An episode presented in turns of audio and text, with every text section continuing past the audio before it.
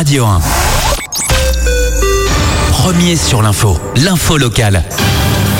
Oasis Glaze vous présente votre journal de 7h30. En voici les titres. Bonjour Alice. Euh, Bonjour Arnaud et bonjour à tous. Taonais n'est pas le seul à avoir connu une suractivité avec l'épidémie. Plus de 200 patients se sont vus prescrire une oxygénothérapie. Rencontre avec une association qui met en place ces traitements à domicile dans ce journal.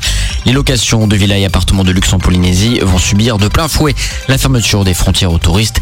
Vous entendrez Émilie Biotto, directrice de Tahiti Home. Et puis enfin, le salon du tourisme virtuel prolongé d'une semaine. Et pour débuter ce journal, le point sur la situation sanitaire. 27 hospitalisations liées à la Covid, malheureusement un décès supplémentaire. Euh, Parmi ces malades, le CHPF prend en charge 14 personnes en service d'anesthésie réanimation et a connu un décès durant le week-end. Au total, la Polynésie a connu 132 morts liées à la Covid pour la grande majorité des personnes fragilisées par une maladie et âgées. Euh, Parallèlement, la campagne de vaccination suit son cours. 2133 personnes ont été vaccinées en deux semaines. La phase 1 qui cible les Polynésiens de plus de 75 ans et le personnel soignant au maximum, d'après les estimations de la direction de la santé, 9500 personnes. La Covid a fait bondir l'oxygénothérapie à domicile. Rien qu'entre septembre et décembre, plus de 200 Polynésiens dont les poumons ont été durement affectés par le virus se sont vus prescrire une oxygénothérapie euh, courte durée à leur sortie de l'hôpital. L'idée est de compléter l'apport en oxygène du patient le temps que ses poumons guérissent euh, complètement.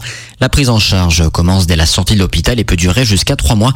Écoutez Horey, un des techniciens de la Paire Apurad, une association qui s'occupe entre autres de ses soins à domicile. Ce que je fais, c'est que dès que je sens une demande d'oxygène, ben déjà je me déplace à l'hôpital parce qu'il faut euh, qu'on s'occupe du retour à domicile du patient. On lui dépose une bonbonne d'oxygène qui va servir pour le retour à domicile. Donc euh, on a dans notre véhicule de, de service euh, ben, tout ce qu'il faut. Donc un concentrateur d'oxygène qui va ben, lui fournir l'oxygène euh, qu'il a besoin à domicile. On les accompagne vraiment et on leur explique que voilà, on est disponible 7 jours sur 7, 24 heures sur 24 et au moindre pépin, ils peuvent nous appeler. On les rassure vraiment sur ce point-là. Quoi. La prise en charge ne s'arrête pas à la technique. Un soignant est toujours présent pour surveiller l'état clinique du patient, comme l'explique Elodie, infirmière pour la paire. Bah, disons qu'ils se sentent euh, rapidement essoufflés à l'effort, qu'ils euh, qu'ils sont encore très fatigués et que l'oxygène, on va dire, leur apporte euh, cette énergie donc ils- qu'ils ont encore besoin et, et qui leur manque encore un petit peu. On avait aussi ce rôle-là de, rassurer, d'expliquer la maladie et,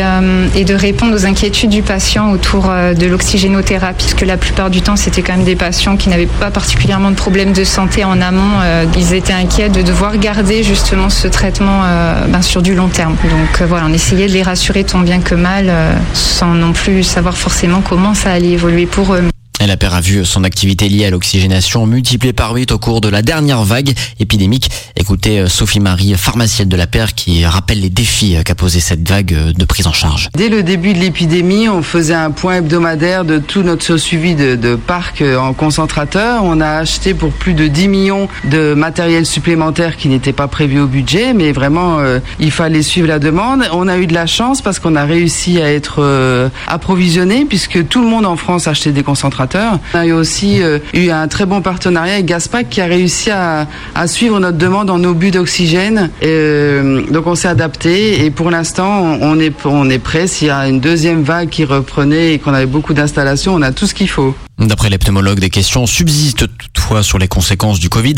Certaines formes graves euh, pourraient provoquer des lésions euh, du poumon, justement à long terme. À la paire, on se veut plutôt rassurant. La majorité des patients en oxygénothérapie ont été euh, déséquipés au bout de 2 à 6 semaines.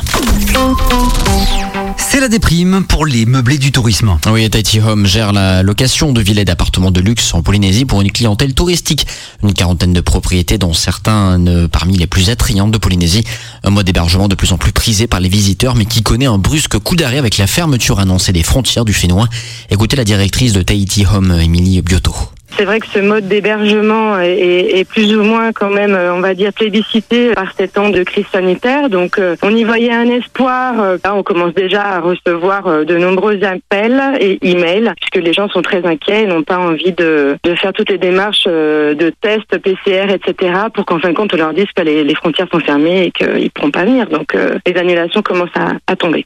Si les touristes actuellement en Polynésie peuvent poursuivre leur séjour sans devoir partir plus tôt, ils ne seront pas remplacés de suite. Une situation qui décourage forcément. En termes de taux d'occupation, on est euh, sur pas grand-chose. Euh, On est sur du euh, 25%. euh, Donc c'était déjà pas terrible. Et il y avait quand même quelque chose. Entre rien et quelque chose, on se raccroche. Et puis bah là, on se dit que si c'est pour quelques semaines ou, quelques mois, comme j'ai pu l'entendre, si on doit encore reperdre tout le chiffre d'affaires qu'on avait, là, dans les deux mois à, à venir, ça va être ça va être terrible. Je sais pas où est-ce qu'on va trouver la trésorerie. En fait, pensait que c'était euh, c'était derrière nous, qu'avec le vaccin, on allait avoir euh, enfin le soleil au bout du, du chemin. Et puis là, euh, c'est un peu bah, le coup de bambou. Voilà, euh, ça nous remet les genoux à terre et on est un petit peu euh, ouais, désespéré puisqu'on a l'impression que finalement, euh, bah, ça s'arrêtera jamais, quoi. Des propos recueillis par Caroline Perdry. Et puis une bonne nouvelle, le salon du tourisme virtuel est prolongé. Suite aux dernières dispositions prises par les autorités du pays euh, pour la lutte contre la Covid-19, Tahiti Tourisme et Air Tahiti ont décidé de prolonger le salon du tourisme jusqu'à dimanche 14 février. L'objectif, il est clair, soutenir les acteurs du tourisme local.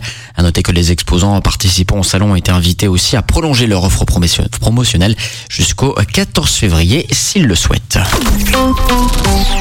7h36, suite et fin de votre journal. Côté justice, avec une nouvelle affaire de violence conjugale au tribunal. Oui, en effet, euh, hier, un homme de 26 ans habitant euh, Toahoto a été euh, condamné à 6 mois de prison avec sursis pour avoir commis des violences sur son épouse le week-end dernier.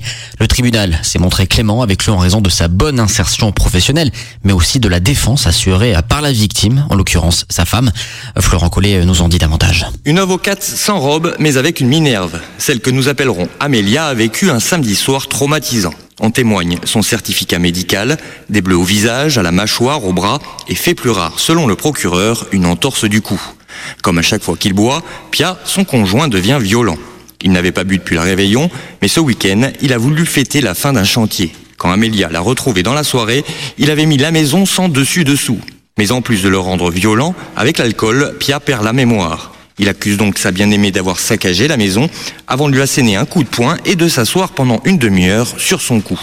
Pour autant, Madame apprécie son homme. Il a un bon fond, il a juste un problème d'alcool et de violence, a-t-elle expliqué au tribunal. Alors Pia l'a promis, il suivra des soins pour arrêter, mais ne passera pas par la case Noutania. Avec six mois de prison avec sursis, il peut remercier sa femme, avocate d'un jour. À noter qu'aujourd'hui, neuf individus de la même famille doivent comparaître aujourd'hui pour répondre de l'homicide involontaire d'un enfant, d'une enfant euh, de un an. Le 14 juillet 2016 à Bora Bora, la petite fille était décédée après avoir été soignée pendant plusieurs jours avec des potions et des crèmes issues de la médecine traditionnelle. Merci beaucoup d'avoir suivi ce journal.